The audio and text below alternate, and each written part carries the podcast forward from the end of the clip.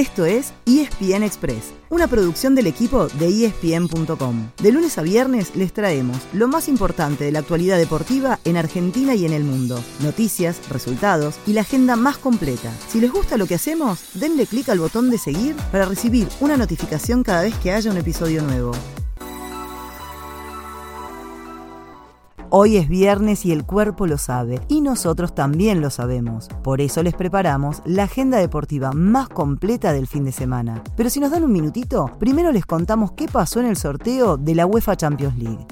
Ayer quedaron definidos los grupos para la próxima edición de la Copa de Clubes más importante de Europa, que comenzará el martes 6 de septiembre. Los 32 equipos quedaron repartidos de a 4, en 8 zonas. Hay algunos grupos en los que a priori hay tres candidatos para dos lugares, como el A, con el Ajax, Liverpool, Napoli y Rangers, el C con Bayern Múnich, Barcelona, Inter de Milán y Victoria Pilsen, y el G con Manchester City, Sevilla, Borussia Dortmund y Copenhague. Y en el grupo H quedaron juntos el PSG y la Juventus, es decir, que Lionel Messi ahora tendrá de rival Angelito Di María después de tenerlo hasta hace unos meses como compañero en París. Ya que hablamos de Europa, pasemos a la agenda, porque hay mucho para ver por ESPN y Star Plus. El viernes, lo mejor es Lazio Inter a las 15.45. El sábado, Manchester United juega a las 8.30 con Southampton, mientras que el City lo hace a las 11 de la mañana con el Crystal Palace. Y a las 13.30 Paulo Dybala vuelve a Turín, pero ahora con la Roma, visitando la Juventus, mientras que Bayern Múnich juega con el Borussia del nombre difícil, el Mönchengladbach. Y del domingo les elegimos Villa West Ham a las 10 de la mañana, Fiorentina Napoli y Paris Saint-Germain Mónaco a las 15.45 y Español Real Madrid a las 5 de la tarde.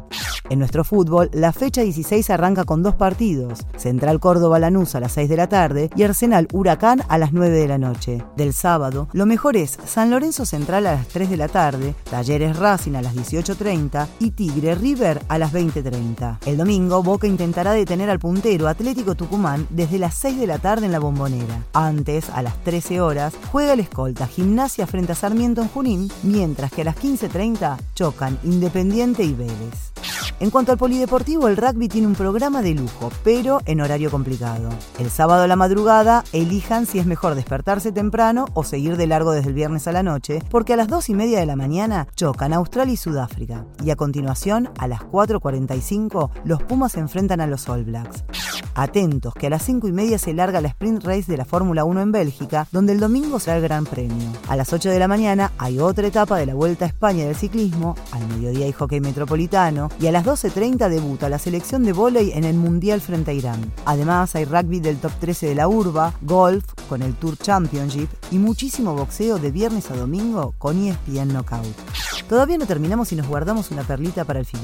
Desde el lunes el US Open se juega completo por ESPN y Star Plus, con una baja importante, la de Novak Djokovic, quien finalmente confirmó que no estará en el último Gran Slam del año. Pero así habrá muchos argentinos, con Nadia Podoroska entre las mujeres y seis entre los hombres, Diego Schwartzman, Francisco Cerúndolo, Sebastián Báez, Tomás Echeverry, Federico Coria y Pedro Cachín. Todavía podrían sumarse Facundo Bañis y Federico Del Bonis, quienes deben ganar hoy su último partido de la quali. En cambio, ayer se despidieron Lourdes Carlé, Andrea Colarini y Facundo Mena.